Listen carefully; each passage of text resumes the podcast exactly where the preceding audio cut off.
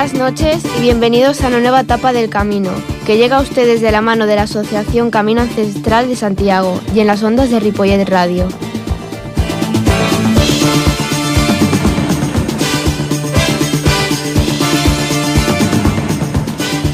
Vamos recuperando el pulso suspendido durante estas fiestas y estamos nuevamente presentes en esta cita con todos vosotros. Os habla Santiago Guerrero. Comenzamos.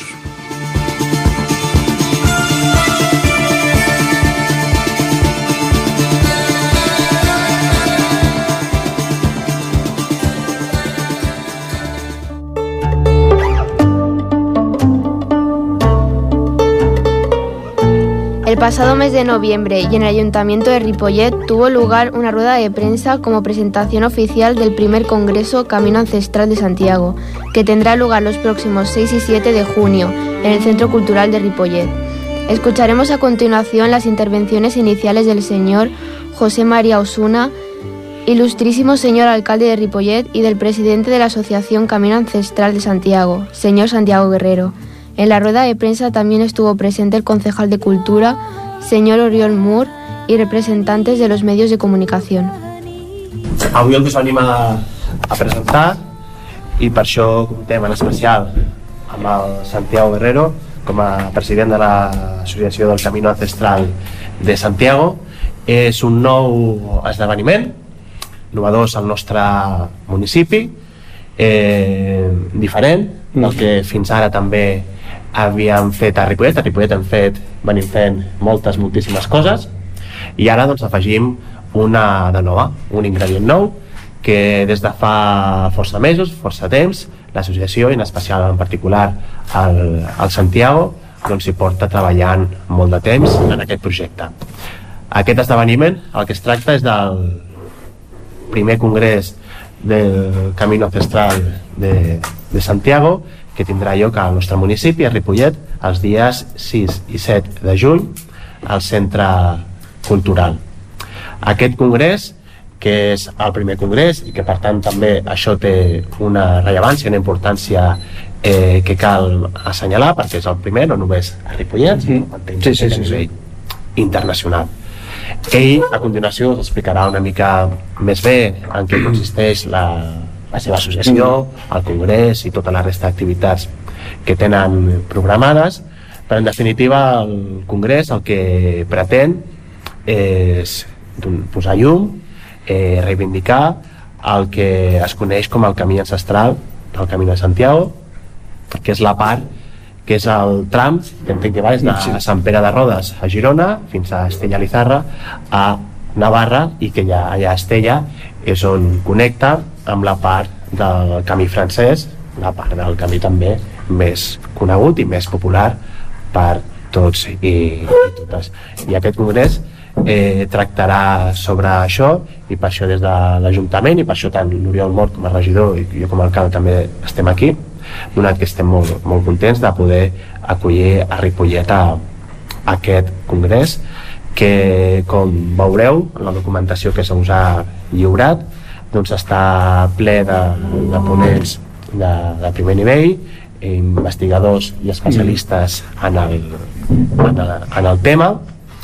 I com deia doncs, bueno, és un congrés, és un esdeveniment de nivell nacional i fins i tot més enllà de tothom que estigui interessat en el Camí de Santiago, el Camí de Sant Jaume que, i per tant el seu ressò i el seu impacte anirà més enllà del nostre municipi, de Ripollet però també eh, jo el que vull aprofitar també és per esmentar l'esforç que en especial des de Santiago i l'associació la, estan fent perquè també aquí Ripollet com a tal tingui sí. una implicació eh, important de fet, com veureu ja, ja previst, si no m'equivoco sí. la participació de persones del, del GER, del grup d'estudis ripolletens de, de, de, del grup d'estudis ripolletens que també aportaran el seu punt de vista eh, sobre, sobre la qüestió, és a dir, la presència ripolletenca eh, està assegurada i també la voluntat és poder comptar amb algunes associacions, entitats sí. culturals del nostre municipi per tal eh, de donar a conèixer també a les persones que vinguin el conjunt, ampli conjunt, ric conjunt de tradicions eh, locals culturals que tenim al nostre eh, municipi. Així doncs, és això que estem eh, contents per poder acollir aquest congrés, que és nou, és diferent, que tenim expectatives altes per veure com, com funciona, que des de molt de temps està eh, treballant en què pugui arribar a, a bon terme. I a banda d'això doncs, també hi ha altres activitats prèvies que també el, el Santiago es podrà anar eh, explicant. I sobretot un congrés, com dèiem, la voluntat de transcendir eh, Ripollet, no? com de fet ja hi una, ahir una mica vam comentar en l'espectacle d'Emma, que era un espectacle ripolletec, però que també pretenia anar més enllà, doncs volem entendre que també aquest eh, congrés hagués una mica aquest, també aquests valors en el sentit de poder eh, des de Ripollet cap en fora i per tant el que és important és que també des de Ripollet ens el sentim nostre i el potenciem per tal que sigui un èxit aquest primer congrés del Camí Ancestral de, de Santiago sí, doncs, i ara si us sembla paso la palabra a Santiago Guerrero para tal que ella lo que considera Santiago. Gracias al alcalde por su presentación. Ya poco me queda que añadir. Eres el experto, Sobre todo dar las gracias por el apoyo que el ayuntamiento me ha dado desde el primer día a este proyecto. Eh, la asociación, que la tenemos registrada ante el Ministerio del Interior, eh, nace con, el anhelo de servir de difusión, estudio y protección del enorme eh, patrimonio cultural que el Camino de Santiago supone, que evidentemente trasciende del mero sentido religioso. Bajo esta premisa, la asociación comienza su andadura reivindicando una parte de ese camino, como muy bien ha dicho el señor alcalde, eh, que permanece bastante olvidada y que nos entronca con el antiguo Calis Ianus de los romanos, que es, decir, lo que iba desde, la bahía de Rosas hasta Finisterre, recorriendo todo el paralelo, eh, paralelo 42. Eso con el paso de los años, porque estamos hablando del primer siglo antes de Cristo, entronca con lo que después sería el Camino de Santiago. Esta ruta que desconocida, entre comillas, que va desde San Pedro de Rodas hasta Estella, la hemos denominado Camino Ancestral, porque creemos que es el verdadero origen de lo que después supondrá el Camino de Santiago. llegaría hasta Estella y allí se uniría al camino francés, que es el camino tradicional. Por otra parte, también está la, pretensión, de cierta manera, de eh, extenderla hacia el este, hacia la Toscana italiana, hacia la antigua Etruria, porque eh, a través de los libros que, he escrito hay un nexo de unión entre lo que sería la antigua Etruria y el Camino de Santiago. Pero bueno, esto ya es harina de otro costal, como se suele decir. Eh, por todas estas cosas, pues impulsamos la celebración de este primer congreso, que creemos que puede ser eh, importante, congreso que no solo va a contar con la presencia, lógicamente, de todos aquellos que quieran asistir en persona, sino que será transmitido vía streaming por Internet. Por lo tanto, la difusión va a ser, eh, creemos que va a ser eh, bastante amplia. Como también ha indicado el señor Osuna, eh, la asociación también pretende que este, este congreso, simposium, sirva también como acicate para que se conozcan las tradiciones culturales que guarda Ripollet. En este ámbito ya hemos contactado con los Diablas de Ripollet para que mm, tengan también su, su momento en el, en el Congreso, haciéndonos una, una exhibición. También queremos contar con la posibilidad de que se haga una. Porque este fin de semana es el, fin de semana anterior al Corpus. Pretendemos que también se haga una catifa de flores. Ya hemos contactado también con, con la asociación que lleva este tema. Y aparte, eh, la asociación pretende desarrollar una serie de actividades que nos lleven pues hasta culminar en este mes de junio. Eh, eh, empezaremos precisamente el próximo mes, el día 17 de enero, con una conferencia del eh, Jesús Ávila Granados, que es un autor bastante conocido del tema de tradiciones, leyendas y demás.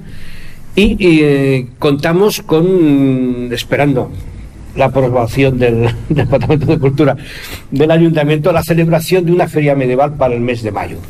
¿Eh? ya está dando los contactos establecidos, ya está solicitado el permiso del ayuntamiento. ¿Por qué? Porque yo que soy un amante de las redes sociales, he visto que había cierta demanda de la población. Ah, es que no hacemos, ¿eh? que no hacemos fiesta, feria medieval, echándole la culpa al ayuntamiento de tantas cosas, ¿no? Es que claro, el ayuntamiento hace feria medieval. A ver, eh, yo sí, soy de los primeros que entiendo que es importante, ¿no? Que los, organismos públicos, lógicamente, hagan cosas y promuevan cosas.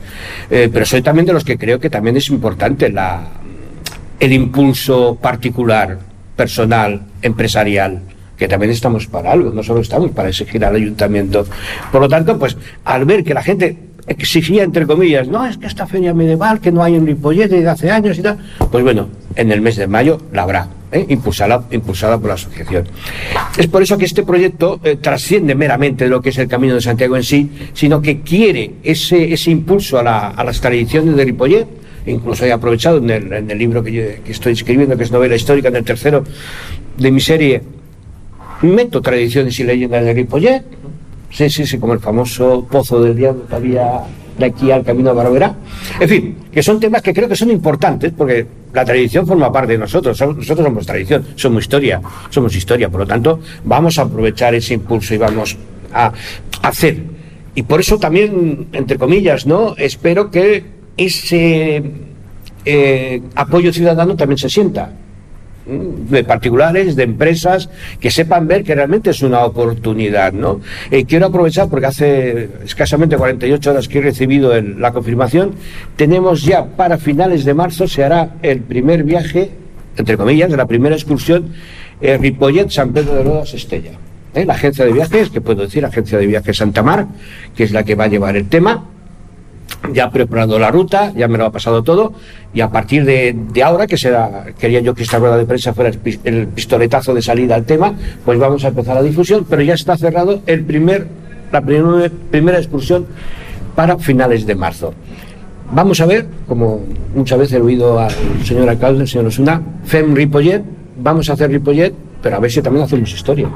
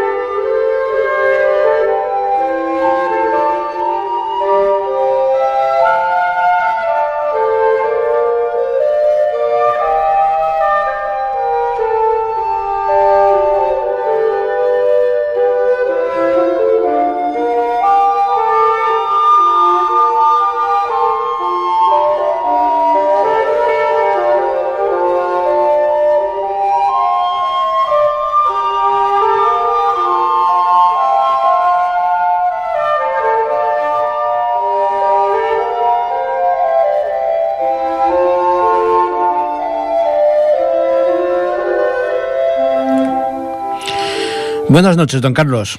Hola, buenas noches, Santiago. Tenemos al otro lado del micrófono a Carlos Sánchez Montaña. Eh, ¿Qué tal? ¿Cómo estamos? ¿Cómo, cómo llevamos el año? Pues con muchas ganas. Va a ser un ¿Sí? año especial. Yo sí. creo que va a ser un año especial. Esperemos que lo sea. Sí. Eh, bueno, eh, profesionalmente tú eres arquitecto. Soy arquitecto, sí. ¿Eh?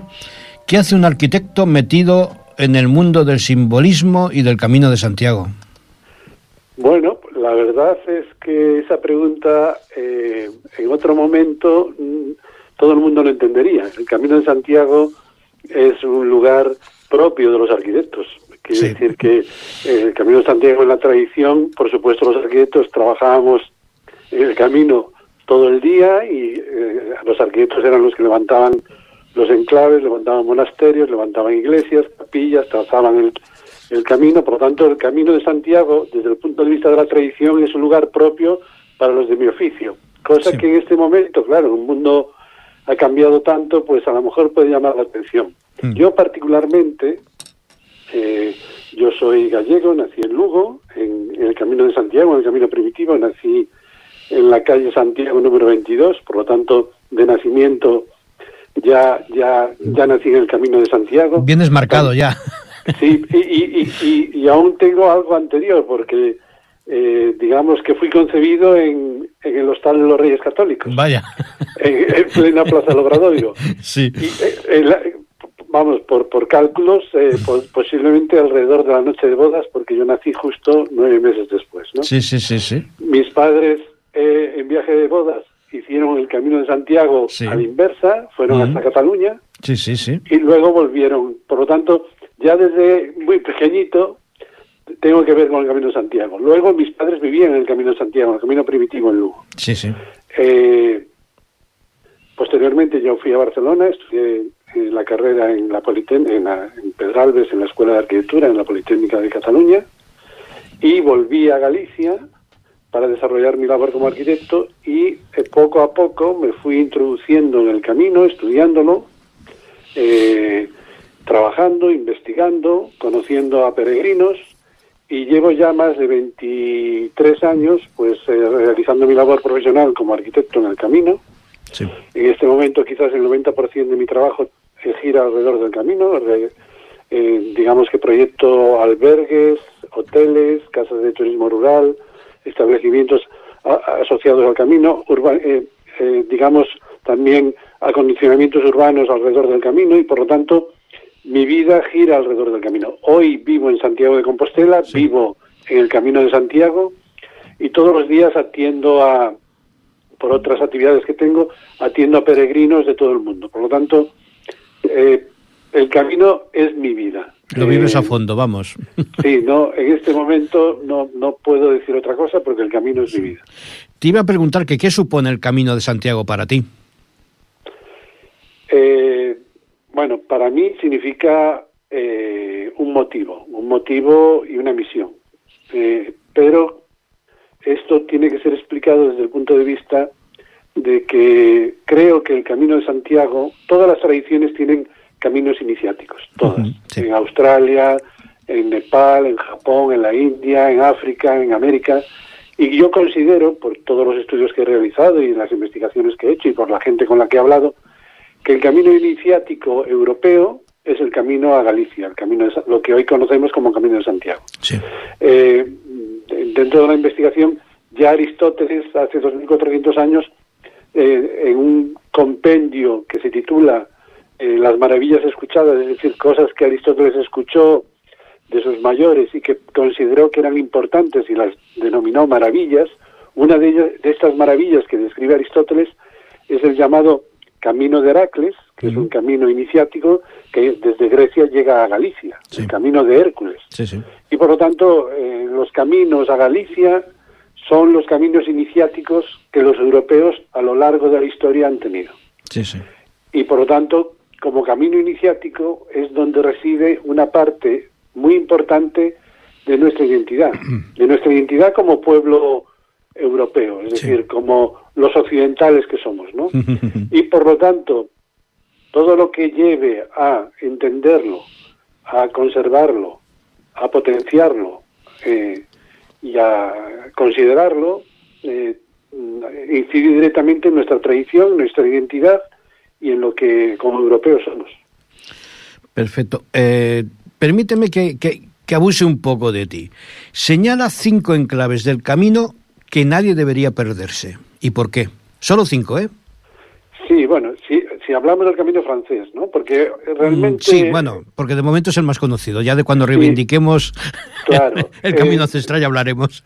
Eh, hoy, hoy más que nunca los caminos de Santiago son caminos a Galicia, porque claro, está el francés, está el del norte, está el inglés, el, Plata, portugués, etcétera, etcétera, etcétera, etcétera, ¿no?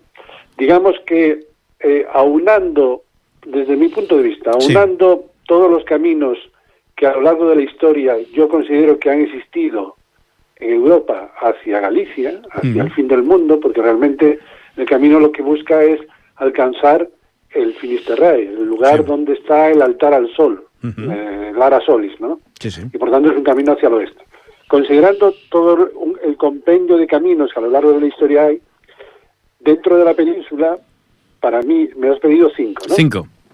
Bueno, Cap de Creus, para mí es, eh, es el extremo, digamos, eh, eh, oriental de la península y es el lugar donde realmente el Cap de Creus, no solo porque hoy San Pedro de Rodas está vigilando el Cap de Creus como lugar eh, emblemático, sino todo lo que es eh, el, entorno del Cap de Creus, eh, Portigat, la ensenada de Portigat, todo eso, Cadaqués, todo eso es un entorno que está muy vinculado al camino y que bueno, habrá que recuperarlo en eso estamos. el futuro. exactamente, en el futuro.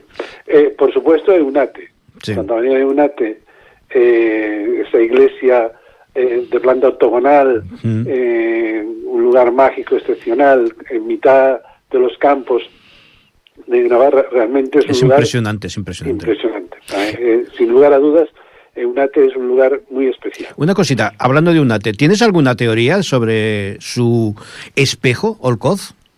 Eh, sí, sí, sí, eh, sí, por supuesto. Eh, está todo. Eh, Eunate, eh, que digamos que significa las cien puertas, eh, es un lugar, es un templo que tiene una tipología eh, muy antigua, es una tipología que viene del mundo romano, desde el planta octogonal Sí. eh, se coloca en lugares que realmente son puertas, puertas al territorio que las circunda. Y en, en lo que tú estás hablando, esa puerta tiene su reflejo en lo que en la, en la, en la, en la capilla de los. Porque todo eso pertenece a un eje que es el eje que va desde Cap de Creus a Cabo Tobriñán. ¿no? Perfecto. Y realmente está alineado, todo está alineado porque eh, ese camino antiguo realmente es toda una composición geométrica, geográfica, musical eh, sobre el territorio. Y por lo tanto, todo puede ser medido y todo puede ser compuesto y, y- y- y- reconocido además. Sigamos con los enclaves. Llevas dos, te quedan tres. Bueno, eh, mm, Difícil, ¿eh? no, eh, a ver, por supuesto Santiago de Compostela, sí, claro. eh, no hay duda ninguna. Desde mi punto de vista como lucense, Lugo, eh, que es camino primitivo, es un lugar realmente excepcional, Sí. no, no solo porque está en el camino primitivo, sino Mm. porque Lugo ya estaba en el camino romano a Galicia, en sí, sí, y por lo tanto es un enclave eh, único. Sí. Y para terminar, por supuesto, Tobriñán, que es el, Mm. realmente el fin del mundo, es el Ara Solis. El, es decir, la gente, digamos que los peregrinos tienen por concepto Finisterre, ¿no? Sí. Pero digamos que desde el punto de vista estricto, el fin del mundo es Cabo Tobriñán, que es el extremo más occidental de la península y donde ya los antiguos, Pomponio Mela y otros geógrafos, determinan que está el Ara Solis, el templo al sol, ¿no? Sí, sí, Por sí. lo tanto, Cap de Creus, Eunate, Lugo, Santiago Mm. y Tobriñán. Sí, no, Y te veri- dejo por el medio, pues, eh, muchas cosas. muchísimas Sí, cosas. veríamos nacer el sol en Cap de Creus y veríamos el ocaso en Turiñán. Sí, y ¿Eh? hay, hay personas que eh, hacen, digamos, esa prueba Sí, en, sí, sí, el- sí. en los equinoccios para poderlo hacer en el mismo día. Es decir, eh, bueno, digamos, con motocicletas o con Mm. vehículos y digamos que hacen ese, Sí, lo pueden hacer en, ese- 20 sí, en, el, en el día. Eh, como tendremos el honor de que seas ponente en el primer congreso que haremos del- en junio, en el del eh, Congreso del Camino Ancestral de Santiago, adelántanos algo sobre tu conferencia. Sí, mi conferencia versará sobre el camino romano. El camino romano, el Calis Janus, Mm. eh, digamos que era el camino que Augusto, hace dos mil años, estable Augusto era un hombre culto, conocía tanto la tradición celta como la tradición griega, conocía los caminos a Galicia, tanto el celta como el griego, y él, al ser el gobernante que dominaba todo el Mediterráneo, pues decidió establecer, construir, argumentar un camino a Galicia, que sería el Calis Janus, el, el camino romano. Sí. Que empezaba en Éfeso, la puerta de Oriente, y terminaba en Tobriñán, en el extremo occidental. Y ese Calis Janus en la península, el recorrido que tenía eh, de 63 etapas de 15 millas romanas cada uno, es el que comenzaba en Cap de Creus y terminaba en Tobriñán. Y digamos que lo tengo estudiado, lo tengo recorrido, lo tengo determinado, las 63 etapas, todo su significado. Y eh, bueno, mi conferencia o mi charla eh, versará sobre ello y vincularé el Calillanus a lo que siglos más tarde, cuando el camino francés se estaba imponiendo en la península y estaba ocultando el camino romano, el Sí, antiguo. los templarios, como rescate, el, digamos, como, como un rescate para el futuro, dejan cifrado ese Calillanus en el juego de la Oca. El juego de la Oca, sus 60 y- 63 casillas son literalmente las 63 etapas que hay entre el Cap de Creus y Cabo Tobriñán. Sí. Y yo tengo estudiado y recorrido cada una de 63 Ujú. y bueno, digamos que tengo una argumentación o explicación de lo que significan las ocas, lo que significan las nueve pruebas, decir, los dados, el laberinto, todo eso son lugares concretos de la geografía peninsular que queda recogido, según mi investigación, por los templarios en el juego de la Oca para que el camino antiguo no se pierda por la influencia del camino francés que se estaba imponiendo en el siglo XIII. Hablando del juego de la Oca, que me, plantea una cuestión que siempre he, discutido, ¿no? Eh, ¿Comienza la casilla cero o la casilla 1? sí, es muy interesante. la casilla 1 es la que va de Cap de Creus a Santa Elena. Santa Elena... Eh, sí, enfrente de, de, de, San, de San Pedro de Loda, sí. Eso es, eso es, encima de, de, de, Selva de Mar, ¿no? Sí. Esa es la casilla 1. Los mm. primeros 15, las primeras 15 millas romanas que vienen a ser unos 22 kilómetros. Sí. Y eso es así porque eh, el camino, realmente el Cáliz Llanos, viene de, de Oriente, viene de Éfeso. Y por lo tanto, eh, la casilla 1 es eso, y los jugadores antes de tirar están en la casilla 0, es decir, están esperando a dar el primer paso, a dar, mm. digamos, los primeros, las primeras 15 millas romanas, que son ese recorrido Cap de Creus Santa Elena. Eh, desde el punto de vista del juego, esos peregrinos que venían, que podían venir por mar, Claro, Cap de Creus, como todo el mundo sabe, es muy muy agreste, no hay manera de desembarcar en el Cap de Creus. Si tú vienes por mar al Cap de, eh, hacia el Cap de Creus para hacer la primera etapa, donde realmente fondeas es en Port Gigat. Sí. Port Gigat, puerto de llegada, la ensenada de Port Gigat. Y una vez que fondeas en Port Gigat, asciendes hasta Cap de Creus y puedes hacer la primera etapa. Por lo tanto, para mí, eh, la primera etapa es la 1, y, la cero o la anterior la, es la que en, el mar está eh, recogiendo los barcos de los peregrinos que se acercan hasta este lugar. En este caso incluso podríamos aventurar de que el cero sería el vacío. Salimos del vacío e iniciamos un camino de iniciación. En, el caso actual, que ya mm. pues es verdad, es decir, nosotros nos acercamos a... Eh, la, idea sería acercarse eh, con la salida del sol a Cap de Creus mm. desde desde la nada. Sí, exactamente, desde, desde el vacío. Eh, ¿Cuándo podríamos eh, fechar el inicio de este cáliz Ianus de los romanos?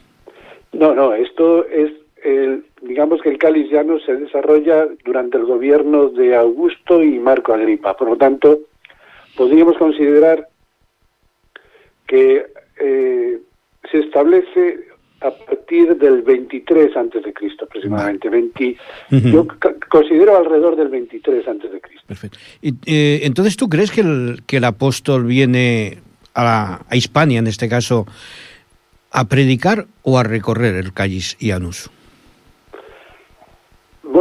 eh, yo obviamente yo voy a contestar con una, una evidencia según nuestra tradición según nuestra tradición la tradición judeocristiana sí el apóstol Santiago está enterrado en Santiago. Sí. Pero el apóstol Santiago tenía un hermano, que es el apóstol San Juan, sí, señor. que está enterrado en Éfeso. Sí. Si hoy cogemos cualquier mapa de Google Maps y unimos Éfeso con Compostela, una línea recta geométrica geográfica, sí. Veremos que esa línea recta pasa exactamente por Roma, que es donde está enterrado San Pedro. Sí. Es decir, desde el punto de vista geográfico simbólico, los tres principales apóstoles que acompañaron a Jesús en la transfiguración, en el huerto de los olivos, en se les apareció a los tres una vez resucitados. Según nuestra tradición, esos tres apóstoles, Pedro, Juan y Santiago, Pedro, el, príncipe, Cefas, mm. y Juan y Santiago, que son los hijos del trueno, los hermanos, están enterrados de acuerdo con una línea recta geográfica, geométrica, que une Éfeso con Roma, con Compostela. Y desde por lo tanto, desde el punto de vista simbólico, eso es así. Sí, sí, sí. Si luego los apóstoles han estado o no han estado en estos lugares, si han predicado o no han predicado, es un tema que realmente puede discutirse mucho. No, y nada más, yo creo que que no sería lo importante en este caso. Exactamente. O sea, lo, importante es el simbolismo, el mensaje que se quiere enviar, ¿no? Eh, eso es lo que yo Que yo soy de los que pienso que el apóstol está en Compostela. Quizás un poco a contracorriente, ¿no? Porque, en fin, parece que está de moda el, negarlo todo, ¿no? Pero bueno... ¿Sabes, ¿Sabes qué ocurre? Que cuando hablamos de Santiago, eh, realmente el nombre del apóstol es Jacobo.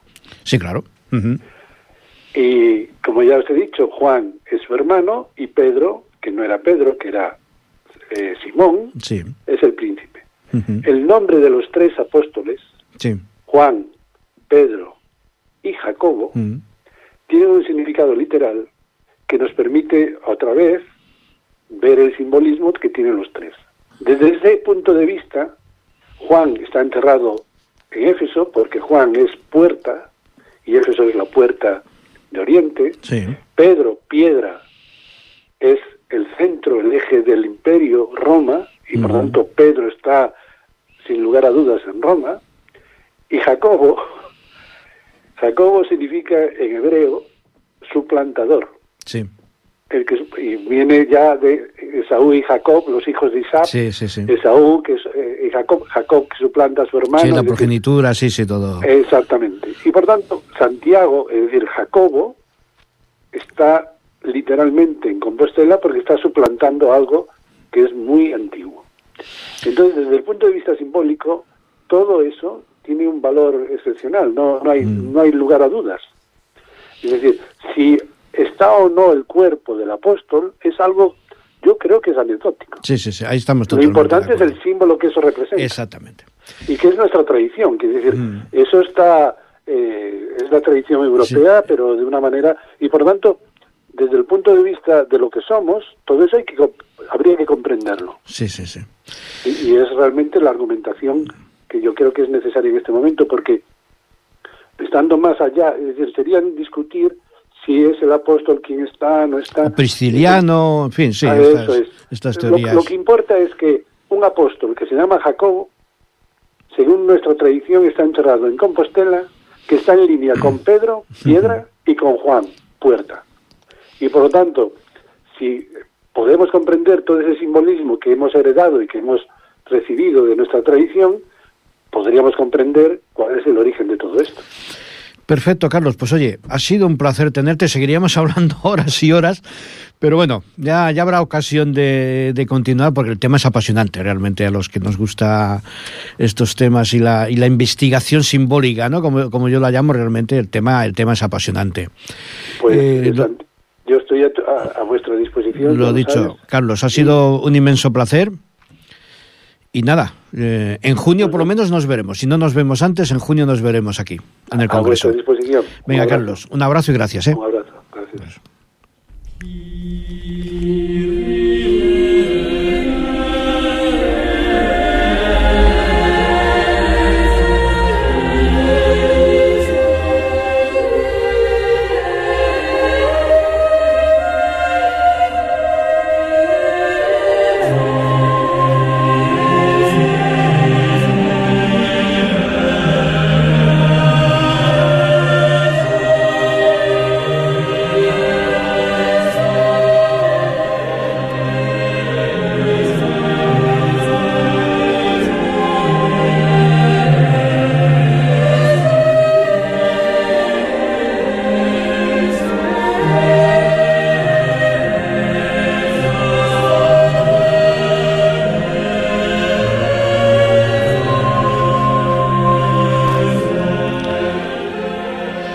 La mitología templaria, la mitología del laurel, templarios en las tierras del Ebro, o la mitología celta, o los enclaves mágicos de España, o senderos con alma. Son libros que tienen en común un mismo autor, Jesús Ávila Granados, que esta noche está con nosotros. Buenas noches, Jesús. Buenas noches, un placer de estar con vosotros. Me he dejado un montón de libros, pero claro, es que si no, estoy- eh, me acaba el tiempo y todavía estoy mencionando libros tuyos. Eh, fruto, fruto de muchos viajes, mucha investigación Mm. y de pasar a limpio experiencias vividas. que es lo importante, la experiencia. Bueno, vamos a empezar hablando del camino, ¿eh? ya después nos extenderemos. Eh, a todos los que entrevisto les suelo hacer con una especie de, de tortura, ¿eh? porque la, la pregunta puede ser así un poco, pero bueno, empecemos. ¿Qué supone el camino de Santiago para ti? El camino de Santiago primero tienes que, que contemplarlo desde todas las ópticas posibles. La más importante, por supuesto, es la óptica cristiana. Pero hay que tener en cuenta de que las raíces del camino francés, que es el más conocido por todos. Sí. Hay que buscarlo a finales del siglo IV. ¿Sabes? Sí. A, a finales del siglo IV, concretamente en el año 385, fue decapitado en la ciudad alemana de Treveris el mago cristiano más importante que ha dado la, la cultura de la Alta Edad Media, Sí. Prisciliano. Sí. Entonces todos los seguidores de, de esta gran personalidad que fue eh, obispo de la ciudad de Ávila y una de las grandes personalidades del cristianismo, pero era el cristianismo heterodoxo, Sí. no el ortodoxo, el heterodoxo, por, por eso los propios compañeros suyos, compañeros de, de- de viaje, porque también eran obispos de otras localidades hispanas, pues claro, la envidia ha sido siempre el deporte nacional. Lo y sigue al siendo. final consiguieron que el emperador eh, romano lo decapitara en la ciudad de Treveris, que es Mm. donde está la Porta Nigra, una de las ciudades que más testimonio de la cultura romana conserva. Sí. Entonces, el cuerpo decapitado fue traído desde Treveris hasta Compostela. Pero el trazado del viaje fue muy curioso. Pasó por Tours y allí fue donde eh, San Martín de Tours abandonó, digamos, de alguna manera el cristianismo ortodoxo Sí. y se dedicó al cristianismo heterodoxo y se unió con esa comitiva. Sí. Y todos juntos fueron a Compostela. Mm. Y es en Compostela donde está enterrado Prisciliano y no Santiago. Ah, ¿Tú crees que está enterrado Prisciliano? Sí, sí, sí, sí. Bueno, hay las teorías ahí, digamos que son, son variadas, ¿no? Bueno, pero quiero continuar eh, comentándote. Sí, esto. sí, sí. La situación de aquellos seguidores era bastante comprometida. Sí, claro.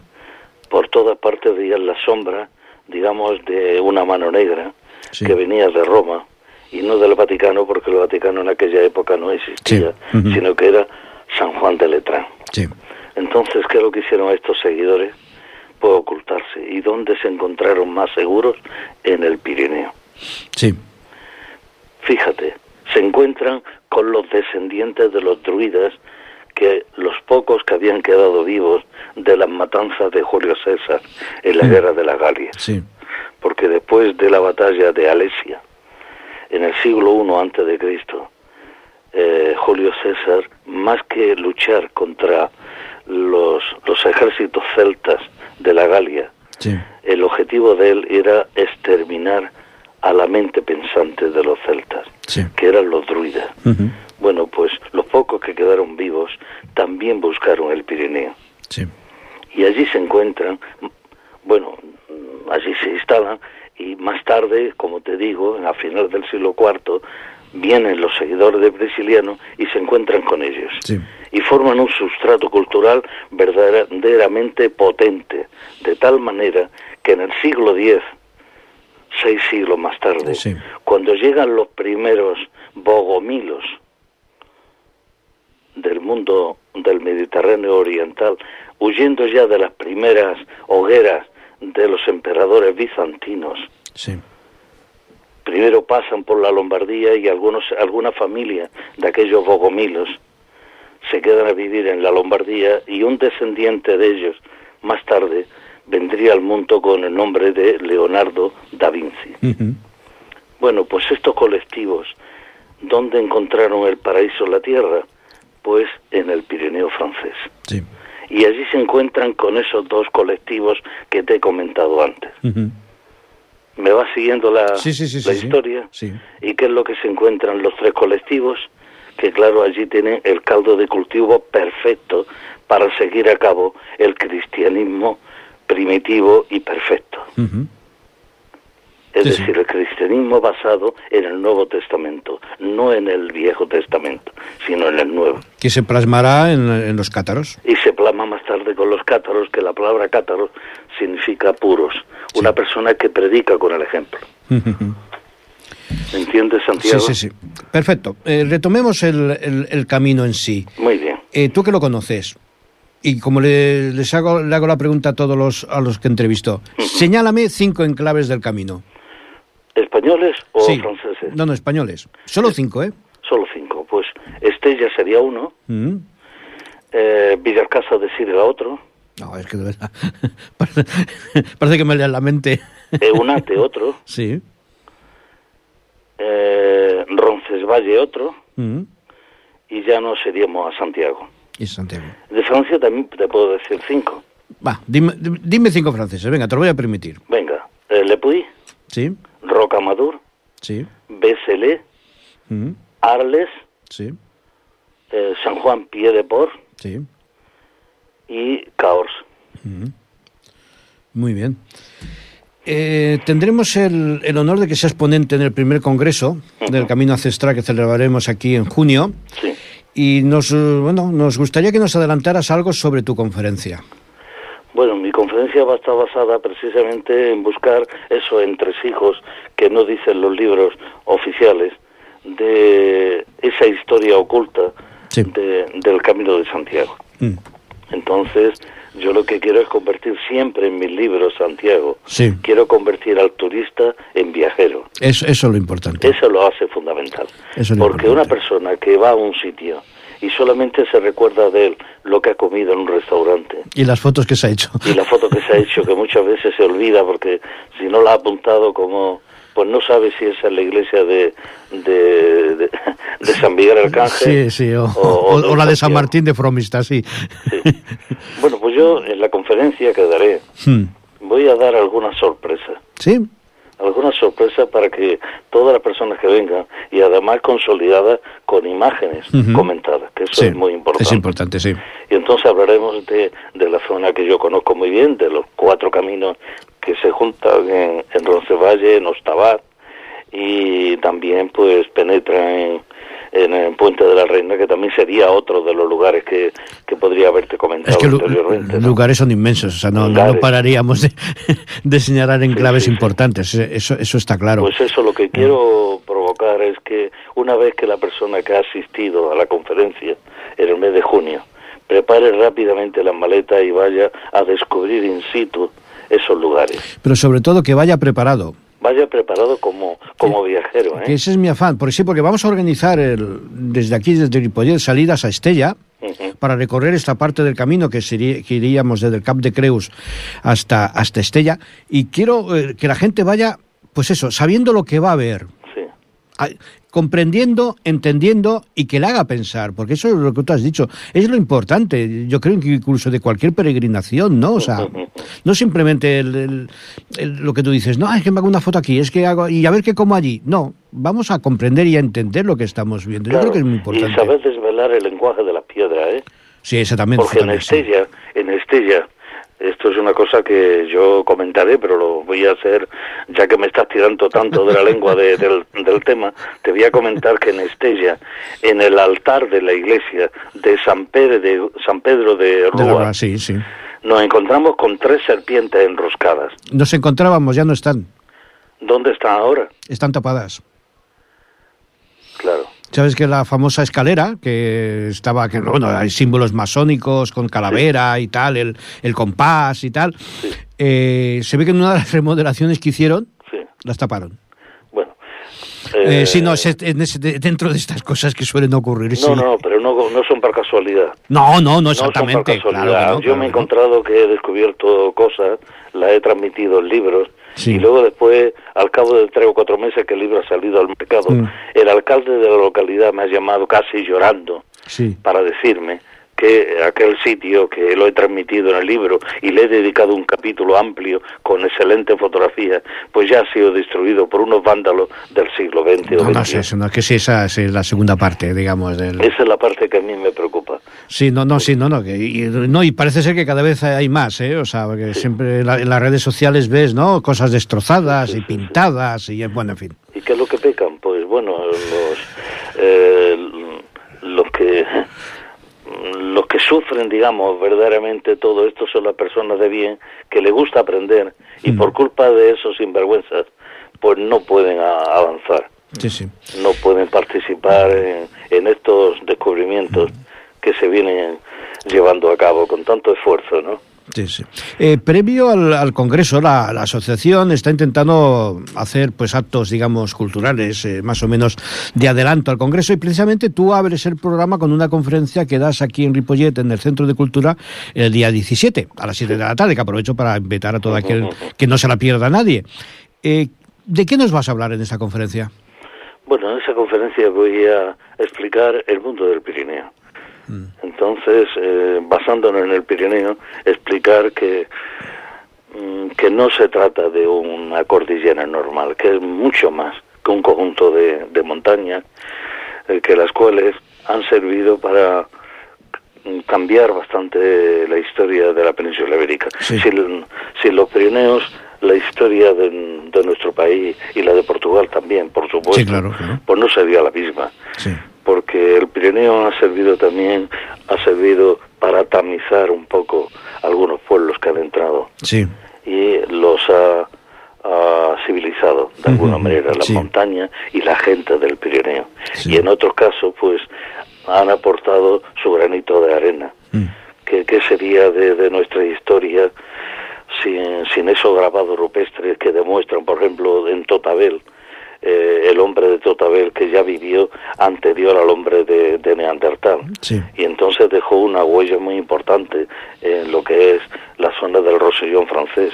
Uh -huh. eh, las aulas del conocimiento, pues muchísima gente no sabe lo que es y hay que entrar en un bosque de, de, de, de robles y comprender cómo hace tres mil años los druidas impartían los tres claves, las tres claves del conocimiento a un alumnado que escuchaba y no apuntaba, porque el escribir era una cosa prohibida, sí. sino que era el conocimiento empírico de la voz y el oído. Sí, la ¿no? transmisión oral, sí, sí, la claro. transmisión oral. Y esta aula del conocimiento la he descubierto en el Pirineo.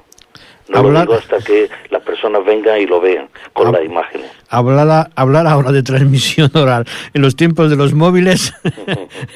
sí, los móviles están haciendo un trabajo bueno por una parte. Sí, pero, por, por otra, otra, se está eh, perdiendo. Te chavales sí. jóvenes hmm. que están sentados eh, en, un, en un banco. Sí y están cada uno con un móvil, sí, pero sí, resulta sí. que se están hablando entre ellos. Sí, sí, sí, sí, de estas cosas. Pero hombre, pero vamos a ver, ¿para qué está la transmisión oral? Exactamente, exactamente, sí, sí. De. Habría que retomarla un poco, ¿no? Porque y falta y falta que nos haría a todos, ¿eh? Y falta que nos haría falta a todos. comunicación. Eh, bueno, el Pirineo entraña también muchas otras sorpresas. Como tradiciones, leyendas, tradiciones, montañas sagradas, tumbas que aportan agua sí. en Surtec, Hmm. que es otro sitio también de peregrinaje, Sí. muy cerca del Canigó, pues hay una tumba que cada año aporta 300 litros de agua Sí. potable. Y nadie sabe por dónde entra esa agua dentro de lo que es el sarcófago. Sí, sí, sí, sí. Santuarios rupestres que están desafiando el vértigo en montañas que caen en vertical. Mm. Pues esto también hablaremos un poco de ellos. El camino de los Bongomas era en la Edad Media, en el siglo XII, XIII y XIV, una verdadera autopista. Entonces, mm, la mayoría de los cátaros no la utilizaban, porque claro, era por ahí Mm. enseguida los cazaban, ¿no? Sí. Hay que buscar otra ruta que yo las tengo controladas, ¿no? Mm, Sí, sí, sí. La historia y leyenda, las vírgenes negras, el papel que han desempeñado. Tú sabes que en Estella, que tanto veo que te gusta Estella, Sí. hay otra virgen de Rocamadur. Sí, sí, sí, sí, exactamente, sí. Eh, las encomiendas templarias del Pirineo son muy desconocidas. Yo las he estado estudiando, Ujú. ¿sabes? Y una Sí. de ellas que es el Masdeu, Sí, sí, mantenía, está en el Rosellón francés. sí, sí. cerca de Purillán y a pocos kilómetros al suroeste de Perpiñán. Bueno, Ujú. pues en el Masdeu se llevaba a cabo el cruce de caballos que se que para formar la raza templaria, Sí, que es la mezcla del percherón, un caballo Mm, sí. potente y como un tanque fuerte, ¿no? Que resiste el frío y mm, puede aguantar muchísimas horas sin comer y beber la mezcla del percherón que viene, un caballo que viene de Normandía, con la raza árabe. Entonces, fruto de, de ese de ese cruce, digamos, gen de, de genes, que es lo que aporta por el caballo perfecto. Sí, Caballo sí. potente, rápido, y, y ese era el caballo Mm. que tenían que utilizar los caballeros templarios, porque sabían que de esas 9.000 encomiendas que había en todo el mundo occidental para poder establecer una relación rápida entre ellas tenían que tener pues eso un caballo rápido y fuerte ¿no?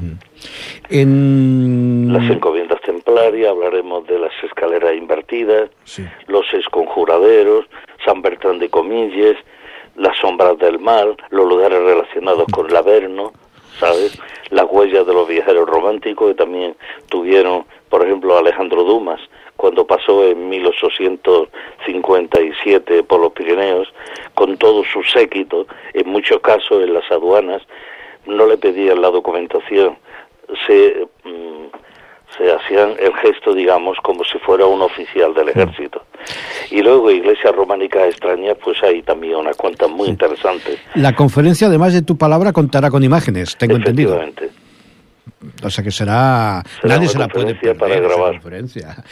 Antes de terminar, sí que me gustaría que nos dijeras o nos adelantaras si tienes algún libro en preparación actualmente. sí, venga, va. Eso siempre, Santiago. Siempre hay uno en preparación, ¿no? Vale. Sí.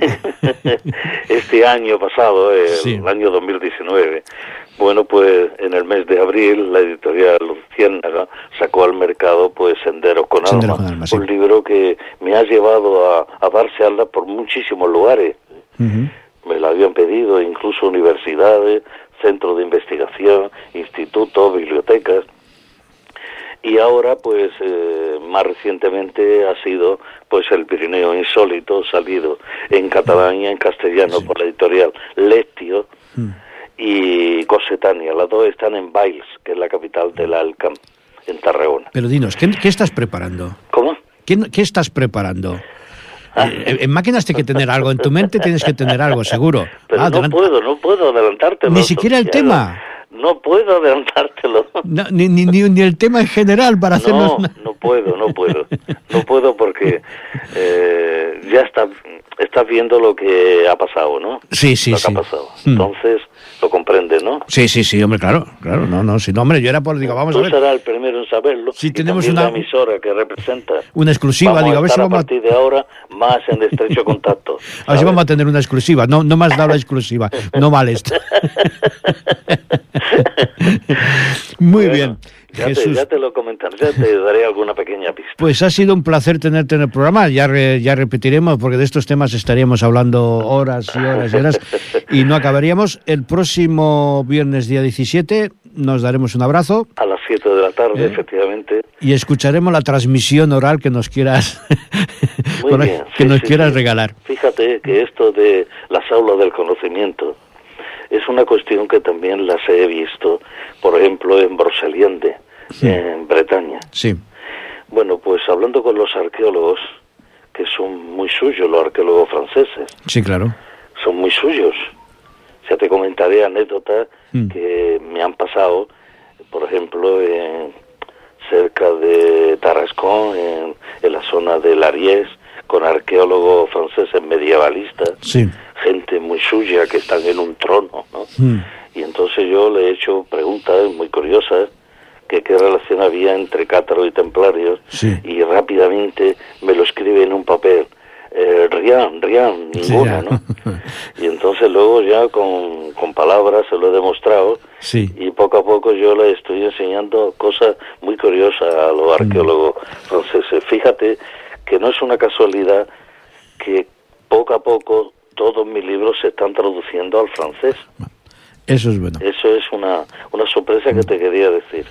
Muy bien, don Jesús. Pues venga, lo dicho, un placer. El día 17 nos vemos. Y otro para mí, un placer Venga. vernos eh, en Ripollet. Eh, ¿Santiago? Sí, sí, dime, dime. Ah, creí que sabía. no, no, ya estamos, sí. Bueno, pues allí estaremos en el Centro Cultural de Ripollet. Rambla de San Jordi 2 y 4, a Mm. las 19 horas Ahí estaremos. del próximo día 17, Venga, don Jesús. es viernes. Un abrazo. muy fuerte, Santiago. Otro para ti. Hasta pronto. Hasta luego.